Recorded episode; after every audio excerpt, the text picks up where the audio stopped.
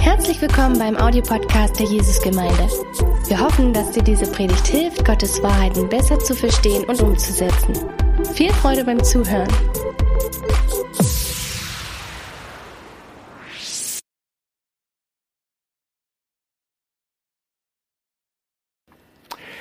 Hallo ihr Lieben, sehr schön, dass ihr wieder da seid. Heute habe ich ein Thema, das besonders auf meinem Herzen liegt, und zwar das Leben von Simpson. Und ich habe lange überlegt, welcher Titel ich dieser Predigt gebe, und ich habe mich entschieden für Simpson, warum die Fehler wiederholen.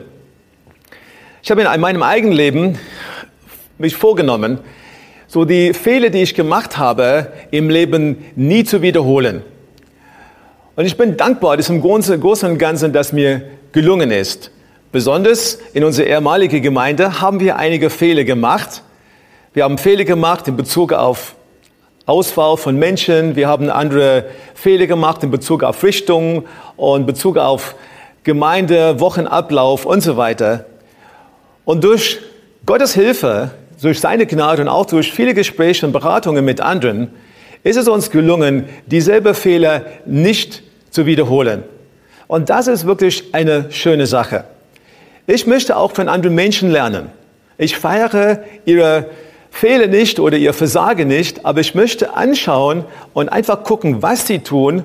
Und wenn sie einen Fehler machen, zu sagen, okay, das möchte ich in meinem Leben nicht machen. Die Bibel gibt uns auch jetzt eine Menge verschiedener Ratschläge, wie wir das Leben zu führen haben. Und es ist wichtig, dass wir nicht diese Fehler erst machen, um daraus zu lernen, sondern dass wir zuhören und dass wir diese Ratschläge zu Herzen nehmen. Es wird gesagt, dass in der Geschichte der Menschheit sich alles wiederholt, aber die Menschen hören nicht zu. Und heute möchten wir diese Geschichte von Simpson anschauen und ich hoffe, dass du wirklich sehr gut zuhörst und dass du in dein Herz aufnimmst, weil ich glaube, dass es einige Lektionen für uns gibt, die wirklich Leben haben. Und wir fangen in Richter Kapitel 13 an. Eines Tages erschien der Engel des Herrn Manoachs Frau und sprach, du hast bis jetzt keine Kinder bekommen können. Doch nun wirst du bald schwanger werden und einen Sohn bekommen.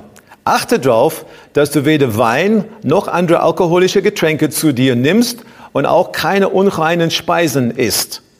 Du wirst schwanger werden und einen Sohn zur Welt bringen. Und sein Haar darf niemals geschnitten werden, denn er wird von Geburt an ein Nazaräer sein und wird beginnen, Israel von den Philistern zu befreien. So, wir haben jetzt einen ersten Hinweis, dass er Nazaräer ist. Das heißt, dass seine Kraft aus seinen Haaren kommt. Und dann in Vers 24 geht die Geschichte weiter. Und die Frau brachte einen Sohn zur Welt und nannte ihn Simson. Der Herr segnete ihn, als er heranwuchs. In Manahane Dan, das zwischen den Städten Zora und Eshtaol gelegen ist, begann der Geist des Herrn, ihn zu bewegen. Der Geist des Herrn kam auf ihn und hat angefangen, Dinge in seinem Herzen zu bewegen. Übrigens ist es sehr interessant zu wissen, dass er ungefähr 1000 Jahre vor Christus auf die Welt kam. Und dass Gott ihm diese Aufgabe gegeben hat, ist ihm bewusst gewesen. Ich meine, seine Mutti hat das vom Herrn bekommen und hat es ihm dann weitergegeben.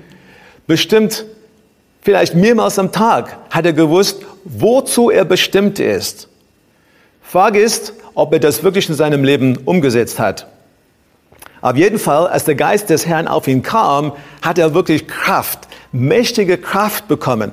Eine Kraft, die wir uns gar nicht vorstellen können. Eine Wahnsinnskraft ist auf ihn gekommen, weil er von dem Herrn dann übernatürlich berührt wurde.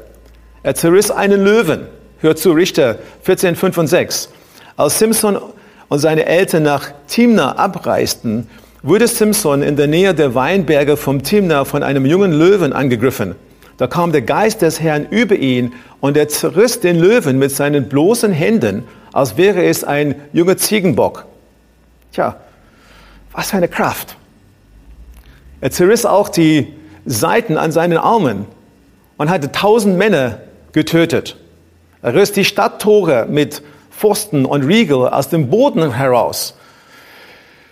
Und als er das gemacht hat und die Menschen das gesehen haben, meine ich, dass sie dann gesagt haben, eine Person, der so eine Salbung, so eine Kraft hat, den wollen wir zu Führer im Land machen. Und er führte sein Volk 20 Jahre lang. Er hat mit so viel Potenzial angefangen, ein Leben mit großer Bestimmung. Und er wusste, dass er berufen war. Er wusste, dass der Herr ihm dann Kraft gegeben hat. Aber er hat viele Fehler gemacht. Er hat viel Zeit in seinem Leben verschwendet. Und bis zum Schluss, zum Schluss hat er die Winde bekommen, aber später kommen wir in der Predigt dazu. Und mein Ziel mit dieser Predigt heute ist für mich die zwei große Bereiche, die ich sehe, uns äh, davon zu erzählen, die einfach rauszuholen und dass wir die anschauen und dass du und ich auch in unserem Leben nicht dieselbe Fehler machen. Der erste Bereich, es ist vielleicht nicht so offensichtlich, aber das ist ein Bereich, wo ein Mangel hat und das ist in dem Bereich Beziehungen. Und heute der erste große Punkt, vertiefe deine Beziehungen. Und wenn ich dieses, dieses Leben von Simpson anschaue, dann merke ich, dass er viele gute Dinge hat, äh, dass er viele Momente hat, wo er viel Kraft hat, aber er auch, dass er viele Tiefpunkte hat und wirklich für sehr, sehr viel Ärger auch in seinem Leben gesorgt hat. In Kapitel 14, die Eltern haben gesagt, du darfst keine Frau nehmen, die ungläubig ist, sozusagen nicht von unserem Volk ist. Er hat die, die, die Eltern widerstanden, hat gesagt, nein, das will ich nicht und hat einfach eine Frau aus den Philistern für sich genommen. Später hat er in seinem Leben verschiedene Verhältnisse mit Frauen gehabt. So Verhältnisse mit Frauen war offensichtlich, offensichtlich etwas, wo er Probleme in seinem Leben hat. Er ist nach Gaza gegangen. Da hat er mit einer Prostituierte geschlafen. Später in seinem Leben hat er die Verhältnis mit Dalila gehabt, so eine, eine Frau, die ihn verraten hat, eine Frau, die sie konnte, oder er konnte nicht sehen, was sie wirklich war. Sie hat ihn getäuscht und zum Schluss hat sie sein, seine Haare dann abgeschnitten und äh, er hat seine Kraft verloren, seine Kraft dann einfach abgegeben. Er hat immer wieder für die falsche Beziehung sich entschieden oder auch überhaupt keine Beziehung in seinem Umfeld gehabt. Als Delilah ihm viermal verraten hat, hätte man sagen können, Simpson, wenn du das nicht siehst, dass diese Frau einfach für dein Leben schlecht ist, wo lebst du dann überhaupt? Aber er hat trotzdem einfach ausgeharren mit ihr und das hat ihm viel, viel gekostet.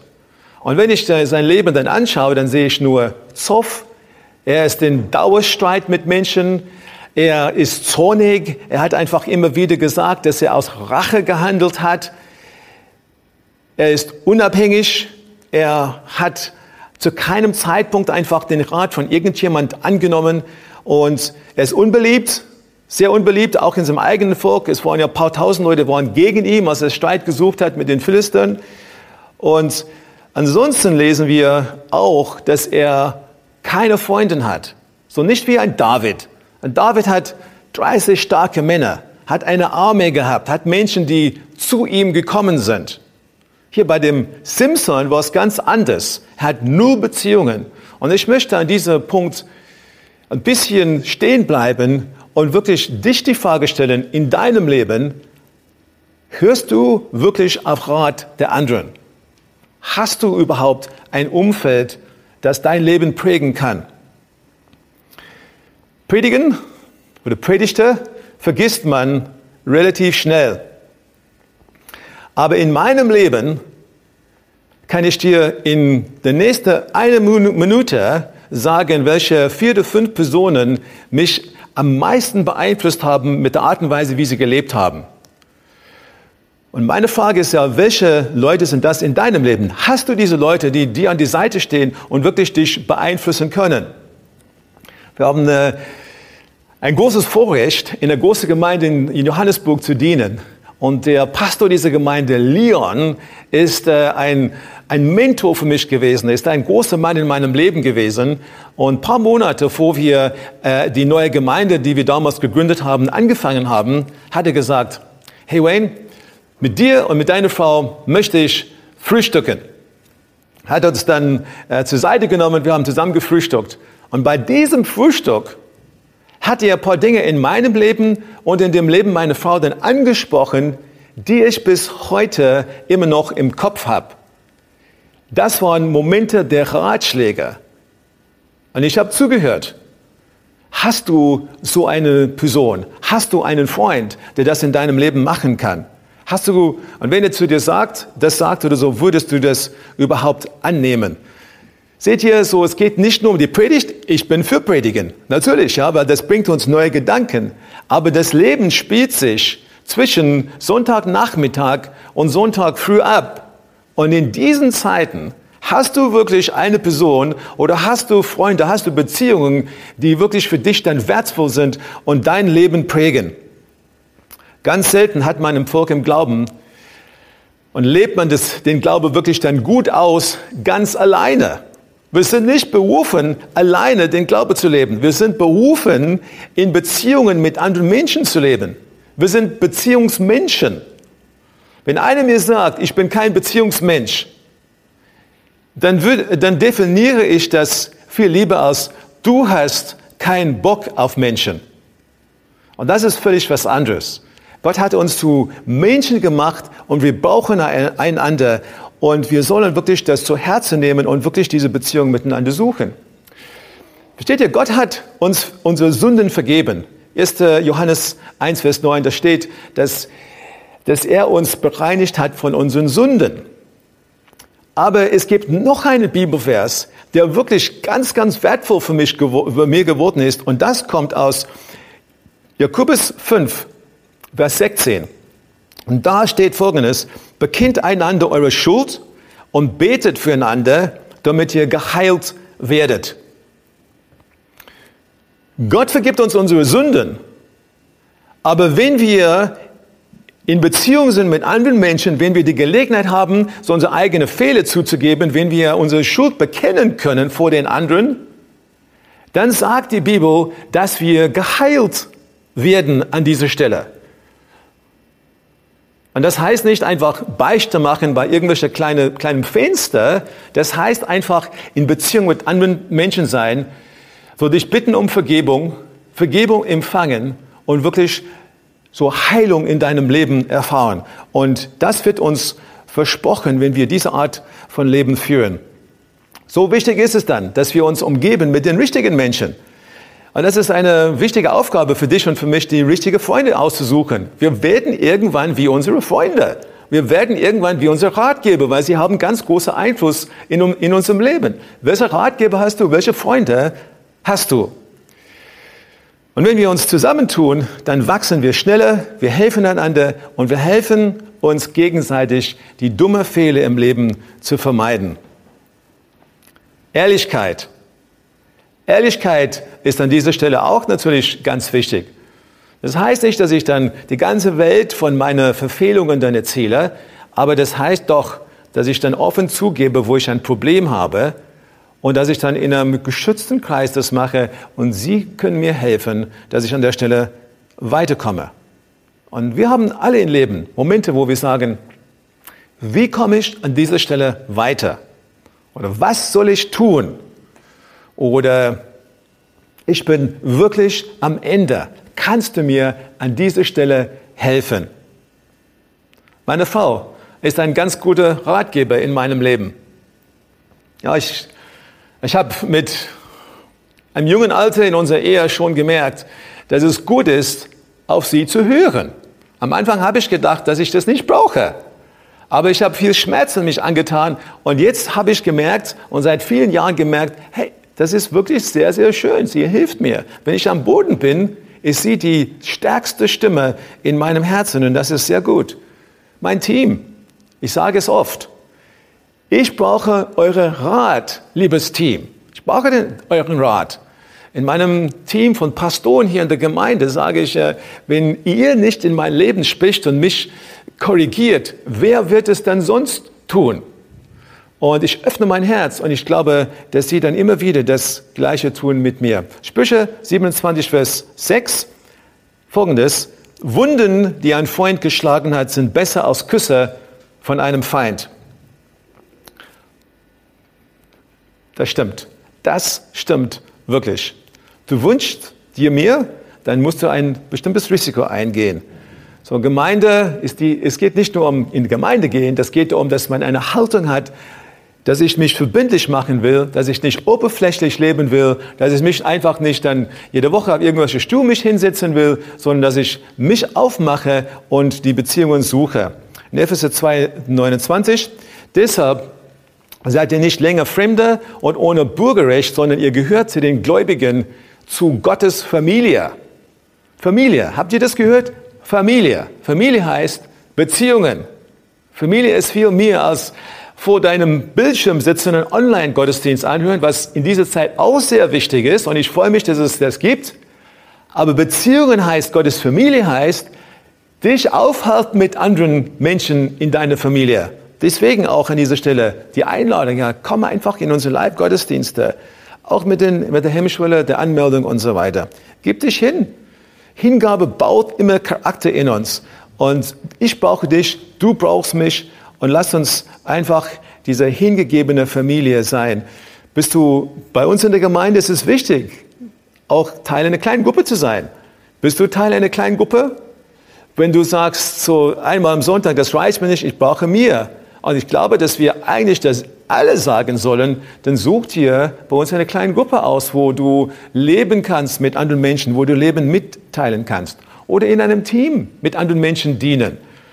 Viele haben einfach den Anschluss gefunden, indem sie ein Team gefunden haben, wo sie einen Sinn für das Leben gefunden haben, wo sie dann mit anderen Leuten dann Spaß haben, dienen, etwas erreichen. Das ist wirklich sehr, äh, etwas ganz, ganz Tolles. Und miteinander verbunden sein braucht Ehrlichkeit und Offenheit. Der Simpson hat es nicht gehabt und hat dafür bezahlt. Und dann gibt es einen zweiten Bereich, in dem Leben von dem Simpson, wo ich erkenne, dass es ganz wichtig ist, dass wir auch das in unserem Leben haben, und zwar schütze deine Lebensquelle. Am Anfang haben wir gehört, so seine Haare, sie waren einfach seine Lebensquelle gewesen. So, das ist einfach, wo er seine Kraft hergeholt hat. Ich frage mich, ich frage dich oder so, kennst du, welche deine Lebensquelle aus, was deine Lebensquelle denn ausmacht? So, die Schlüssel waren einzigartig in seinem Leben. Als Nazarier Gottes, kein Wein trinken, isst nichts Unreines oder taste etwas, äh, was tot ist an, deine Haare niemals schneiden lassen. Aber für dich, wenn du Anbeter bist, vielleicht geht es um Lobpreis oder Gebet oder Bibel, das geht für uns alle, das ist unsere Lebensquelle. Ich habe letzte Woche gepredigt von der Quick Deine Seele. Du kannst es auch anhören und da praktische Punkte rausholen. Moralisch leben, das gehört einfach dazu.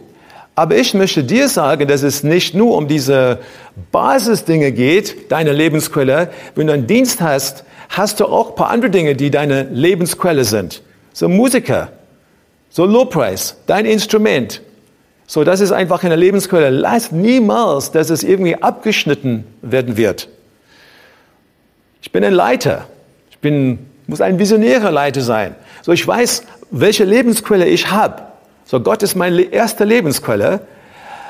Aber ein weiser Mann hat unserem Team hier gesagt, es ist ganz wichtig, dass Wade auch dann Möglichkeiten hat, Impulse zu bekommen von außen.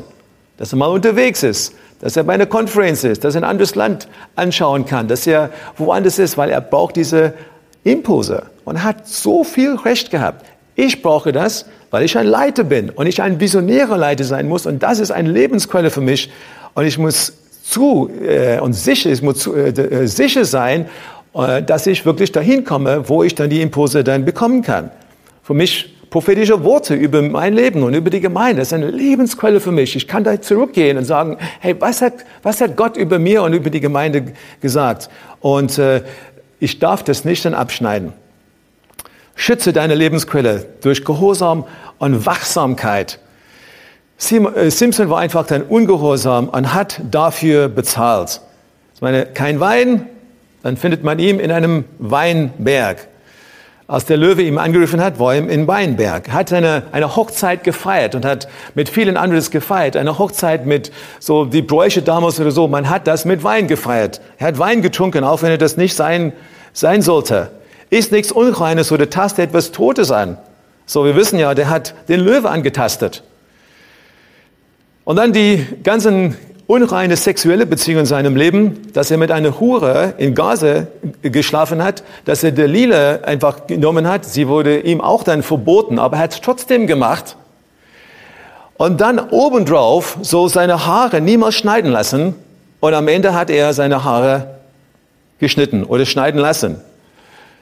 Das ist immer ein Prozess ist ein Prozess, dass du diese Lebensquelle in deinem Leben dann aufgibst. Das ist nicht so, dass wir irgendwann aufstehen und sagen, heute habe ich einfach Lust, so die Quelle und die Kraft meines Lebens aufzugeben.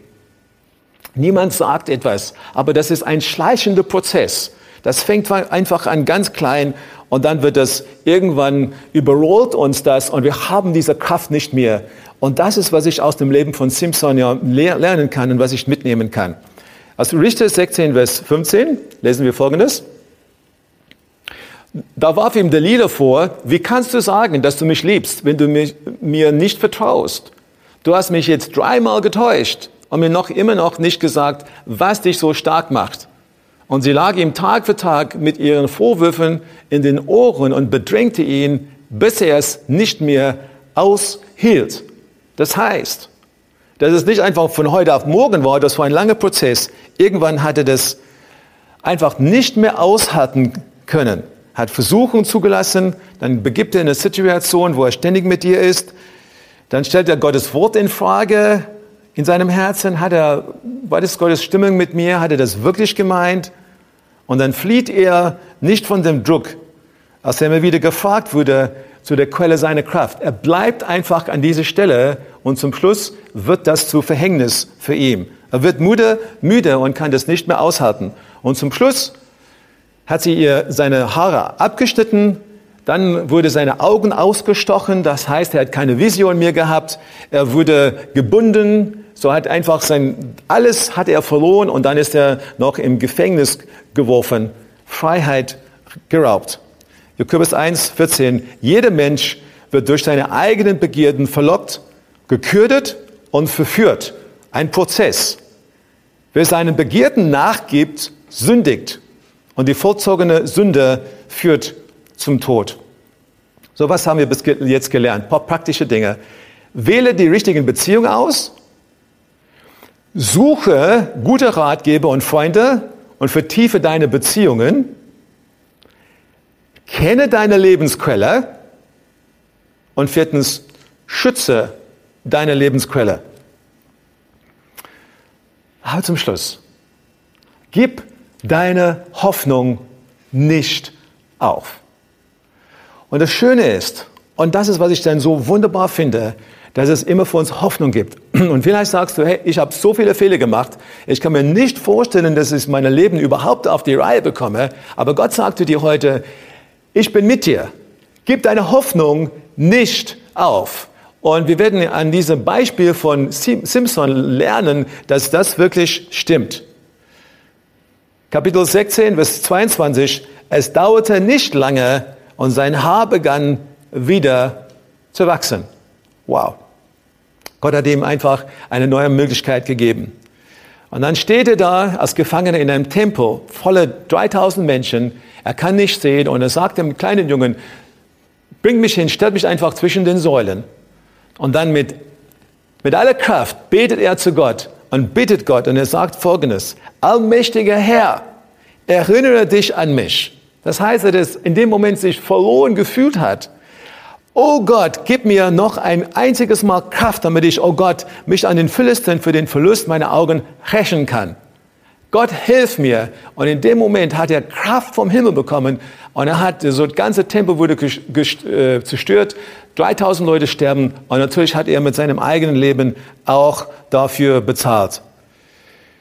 Erinnere dich an mich. Der Herr hat sich an ihm erinnert. Er hat versagt, aber Gott hat ihn geliebt und ist immer noch bei ihm, hilft ihm, zum Schluss seines Lebens das Ziel seines Lebens zu erreichen. Und das Schöne, was wir finden, in Hebräer 11, 32, folgendes. Wie viel soll ich noch aufzählen? Es würde zu lange dauern, all, all die Geschichten über den Glauben von Gideon, Barak, Simpson, Jephthah, David, Samuel und allen Propheten zu erzählen. Durch den Glauben haben sie Königreiche bezwungen, mit Gerechtigkeit regiert und bekommen, was Gott ihnen versprochen hatte. Seht ihr? Simpson steht auf der Liste. Simpson steht auf der Liste. Er hat zum Schluss seine Lebensbestimmung erfüllt. Was hätte er machen können, hätte er diese ganz große Fehlerbereiche nicht gehabt? Hätte er seine Kraftquelle geschützt und hätte er die Beziehungen, die notwendig sind, festgehalten. Jetzt an dich. Ich möchte mit euch beten. Und zuerst, vielleicht sagst du mir, wenn ich weiß ob Gott mich überhaupt annehmen kann. Ich will dir sagen, dass Gott die Welt so geliebt hat, dass er sein einziges Sohn, Jesus Christus, auf diese Welt gesandt hat für dich. Er ist an deiner Stelle gestorben für alle deine Verfehlungen und er wird in deinem Leben dann kommen. Er wird dir eine Gelegenheit geben, ihm nachzufolgen, wenn du ihm das ermöglichst. Und für alle anderen, ich möchte jetzt für euch beten. Ich möchte euch bitten, einfach eure Herzen zu öffnen und, äh, und, und wirklich von Simpson zu lernen, aus deinen Fehlern zu lernen. Wir wollen wirklich seine Lebensbestimmung für uns erreichen. Herr, ich danke dir. Ich danke dir für deine Hilfe. Ich danke dir, dass wir immer wieder am Lernen sind. Ich danke für deine Gnade in unserem Leben. Und ich danke dir, Herr, dass auch wenn wir von dem Weg abgekommen sind, dass du uns Hoffnung gibst, dass wenn wir unsere Fehler erkennen, wenn wir Buße tun, das heißt, wenn wir umkehren von unseren falschen Wegen, dass du mit offenen Armen uns aufnimmst und uns liebst. Und Herr, du bist der Gott, der wiederherstellt. Und ich danke dir dafür. Ich danke dir, dass wir bei dir immer Hoffnung haben können. Danke, Herr. Amen. Amen. Ich habe gedacht, dass es sehr gut wäre, zu überlegen, wie man Beziehungen leben kann. Ganz, ganz praktisch. Bleibt dran. Jetzt kommt ein Interview mit einem ganz, ganz besonderen Menschen. Und wir werden darüber reden, wie du die richtigen Menschen aussuchen kannst für Beziehungen in deinem Leben und wie du das ganz praktisch ausleben kannst. Gott segne euch. Ja, hallo Josh, schön, dass du da bist. Hi Dad, grüße dich. Ja, man sieht ja ganz deutlich äh, einen Unterschied. Ja, du bist im Urlaub und ich bin hier im Büro am Arbeiten. das ist richtig. Wir sind ja. sehr gesegnet mit schönem Wetter und ähm, Entspannung tatsächlich. Ja, ja, ihr seid in Kroatien, ja, richtig? Genau. Ja, ja wir, sind, genau, wir sind mit ähm, Sarah, Lenny und mit Freunden aus unserer Gemeinde sind wir hier für zwei Wochen und versuchen, etwas Abstand vom Alltag zu kriegen und dabei ähm, das Leben zu genießen. Ja, so Fällt nicht Dank. schwer auf jeden Fall. Ja. So vielen Dank, dass du Zeit nimmst. Äh, ich habe gerade eine Predigt gebracht und äh, in der Predigt äh, habe ich äh, das Thema Beziehungen äh, angeschnitten. Und mhm. Äh, ich denke, dass es sehr schön ist, mit dir darüber zu reden, weil ich weiß, dass du mit einigen deiner Freunde tiefe Beziehungen lebst und äh, dass es ein Anliegen von dir ist, eine solche Beziehung dann auszuleben. Und deswegen, mhm. deswegen habe ich gedacht, äh, dass es wirklich eine, eine gute Gelegenheit wäre, mit dir darüber zu reden und äh, mhm. dass wir das, was ich gerade gesagt habe, äh, anbinden können. Ja. So, vielleicht, äh, Gerne. wir fangen einfach an. Äh, vielleicht mhm. die, die erste Frage. So, die Beziehungen, die man ja vertiefen will, sind diese mhm. Beziehungen ähm, einfach organisch entstanden oder gibt es einen bestimmten Punkt, wo du, wo du sagst, ähm, ich möchte mit dir eine Rechenschaftsbeziehung anfangen? Mhm. Mm, also grundsätzlich bin ich ein ganz großer Fan davon, dass Beziehungen immer natürlich entstehen. Ähm, aber ich denke, man muss bei einer Beziehung ab einem gewissen Punkt tatsächlich ähm, darüber sprechen, was man mit dieser Beziehung vorhat.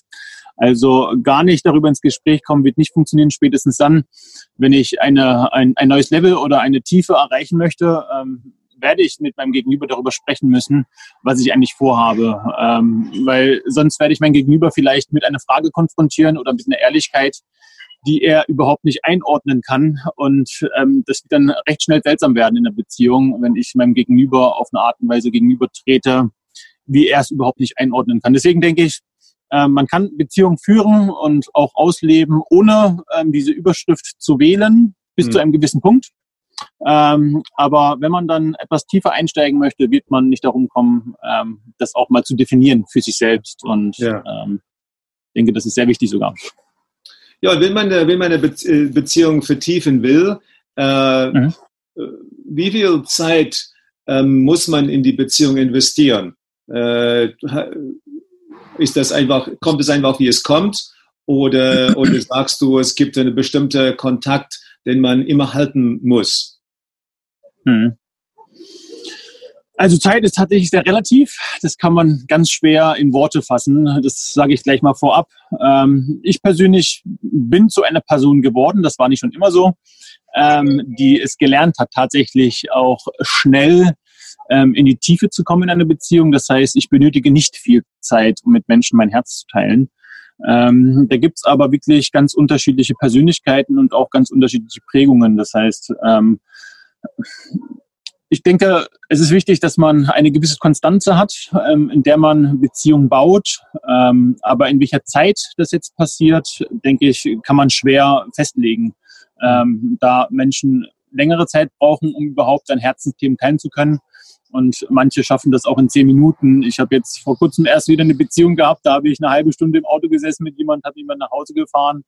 Und in dieser halben Stunde haben wir ein Gespräch gehabt, das ähm, wirklich sehr viel Gehalt gehabt hat und was mich wirklich noch viele Stunden später zum Nachdenken gebracht hat. Ähm, und ich habe schon Gespräche gehabt, da habe ich zwei Stunden oder einen ganzen Abend in der Person verbracht und habe mich am Ende des Abends gefragt, hm, was waren eigentlich die Themen an diesem Abend? Ja. Ja. Deswegen ist es schwer, das in Worte zu fassen oder in einer festen Zeit zu packen, sondern eine gewisse Konstanze ist notwendig, ähm, aber ansonsten ist es wirklich von jeder Person zu Person zu unterscheiden. Ja. Und was äh, führt äh, zu einer Vertiefung äh, eines Gespräches, deiner Meinung nach? Oder zu einer Vertiefung ja, der Beziehung? Äh, was was mhm. sind wirklich ganz wichtige Faktoren für dich? Also ich denke, da spielen ähm, viele Faktoren mit rein. Ähm, und auch da sind die Menschen wieder sehr unterschiedlich. Das heißt, ähm, man kann Menschen mit ganz einfachen Sachen erreichen. Ähm, viele Menschen ähm, erreicht man, indem man ihnen was Gutes tut. Ähm, da kann sich das Herz öffnen. Aber eine Sache, die ich äh, in meinen Beziehungen eigentlich fast immer erlebe, ähm, ist ab dem Punkt, wenn ich anfange, ehrlich zu werden oder wenn Ehrlichkeit mhm. in die Beziehung reinkommt. Ähm, dass dann tatsächlich eine Tiefe entsteht, die ähm, aus meiner Sicht nicht anders erreicht werden kann. Das heißt, der Faktor Ehrlichkeit spielt da für mich eine sehr große Rolle. Gibt es Dinge, die Ehrlichkeit fördern können? Ähm, auf jeden Fall. da spielt natürlich mein Umfeld eine ganz große Rolle. Ähm, und deswegen brauchen wir die Beziehung, nämlich um dieses Umfeld aufzubauen. Das ist so ein Kreislauf. Ähm, den ich auch wirklich so spannend finde, weil ähm, jede Beziehung, die ich aufbaue, wird auch gleichzeitig, gleichzeitig zu einem Umfeld von mir und dieses Umfeld prägt mich zum einen wieder. Ähm, aber jetzt mal ganz konkret, um eine Beziehung in die Tiefe zu kriegen, ist, wie ich gerade schon gesagt habe, Ehrlichkeit ein wichtiger Faktor. Und wie kann ich ehrlich sein, beziehungsweise wie wird mein Gegenüber ehrlich?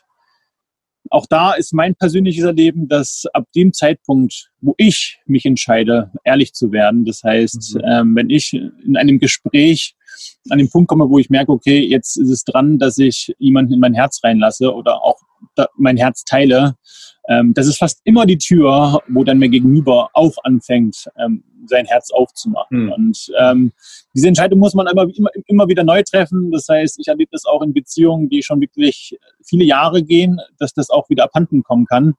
Ähm, diese, dieses Herzteilen und ehrlich sein, das ist kein, also es reicht nicht, wenn man das einmal gemacht hat und das reicht dann für immer, sondern das ist immer wieder neu die Entscheidung, die ich treffe. Die ja. trifft jeder für sich alleine, ähm, wie ehrlich möchte ich sein. Aber tatsächlich ein ganz großer Schlüssel ist, wenn ich ehrlich bin und mein Herz teile, fällt es meinem Gegenüber sehr einfach, auch sein Herz zu teilen. So, und wie überwindest du diese, diese Angst, die man, die man hat? Ganz natürlich in einem Gespräch so, so, so das Herz zu teilen oder wirklich jemand einen Blick in deine Seele zu geben? Ist auf jeden Fall ein Prozess. Das ähm, ist nicht einfach. Ich habe da auch ähm, schon wirklich ähm, allerhand erlebt, auch schmerzliche Erfahrungen. Ähm, davor sind wir nicht gefreit.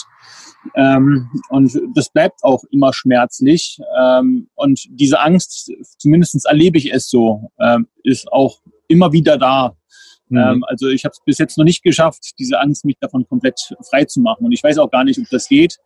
Ähm, aber auch da spielt natürlich mein Umfeld eine ganz große Rolle. Das heißt, der Support, den ich kriege, das Feedback, was ich bekomme, wieder die Ehrlichkeit, ähm, die mir meine Freunde ähm, entgegenbringen. Und ähm, ich habe jetzt Geburtstag gehabt und ähm, was mich äh, da wirklich besonders wieder berührt hat, war ähm, einfach der Zuspruch und ähm, den ich bekommen habe von meinen Freunden. Das heißt, das, das unterstützt mich sehr stark, hm. diese Schwelle zu überwinden, wenn es unangenehm wird.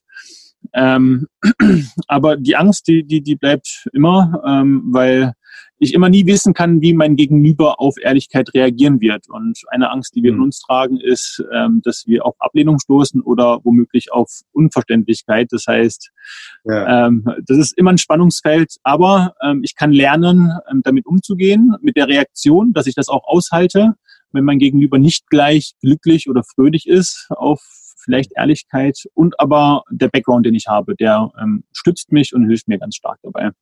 So, wenn du mit Rückblick auf äh, diese Gespräche oder diese Art von Beziehungen schaust, äh, würdest du sagen, das jetzt, hat sich dann auf jeden Fall gelohnt, äh, wirklich dann ehrlich zu sein? Oder, oder sind äh, Beziehungen auseinandergekommen, wo du sagst, da bereue ich irgendwie? Äh, wie gehst du denn vor? Also habe ich eine ganz klare Antwort. Ich bereue das kein bisschen, im kompletten Gegenteil. Ähm, Zumindest für all die, die mich kennen, es ist echt äh, interessant, wie sich da mein Leben auch in den letzten Jahren verändert hat. Ähm, ich erlebe das als kompletten Segen und durchweg als Segen, um ehrlich zu sein. Und mhm. ähm, diese Ehrlichkeit, äh, die mich dann auch immer mehr umgibt, ähm, weil es mir immer einfacher fällt, auch ehrlich zu sein, auch zu fremden Menschen. Ähm, das hat mir schon so viele Türen aufgebaut. Ähm, sicherlich, es gibt immer mal wieder Szenarien tatsächlich, wo ich das aushalten muss, wo mein Gegenüber mich vielleicht nicht gleich einordnen kann, vor allem wenn es fremde Menschen sind. Aber auch da ähm, muss ich sagen, wenn ich zurückgucke, das hat eigentlich immer zum Ziel geführt, dass es auf eine positive Art und Weise hängen geblieben ist, wenn ich in erster Linie ehrlich bin. Ja. Ähm, was was äh, schnell, schnell falsch oder falsch gehen kann, ist, dass man anfängt, ehrlich zu werden, indem man in einem ungesunden Maß ähm, ehrlich ist mit, äh, sagen wir mal, den Schwächen von anderen Menschen.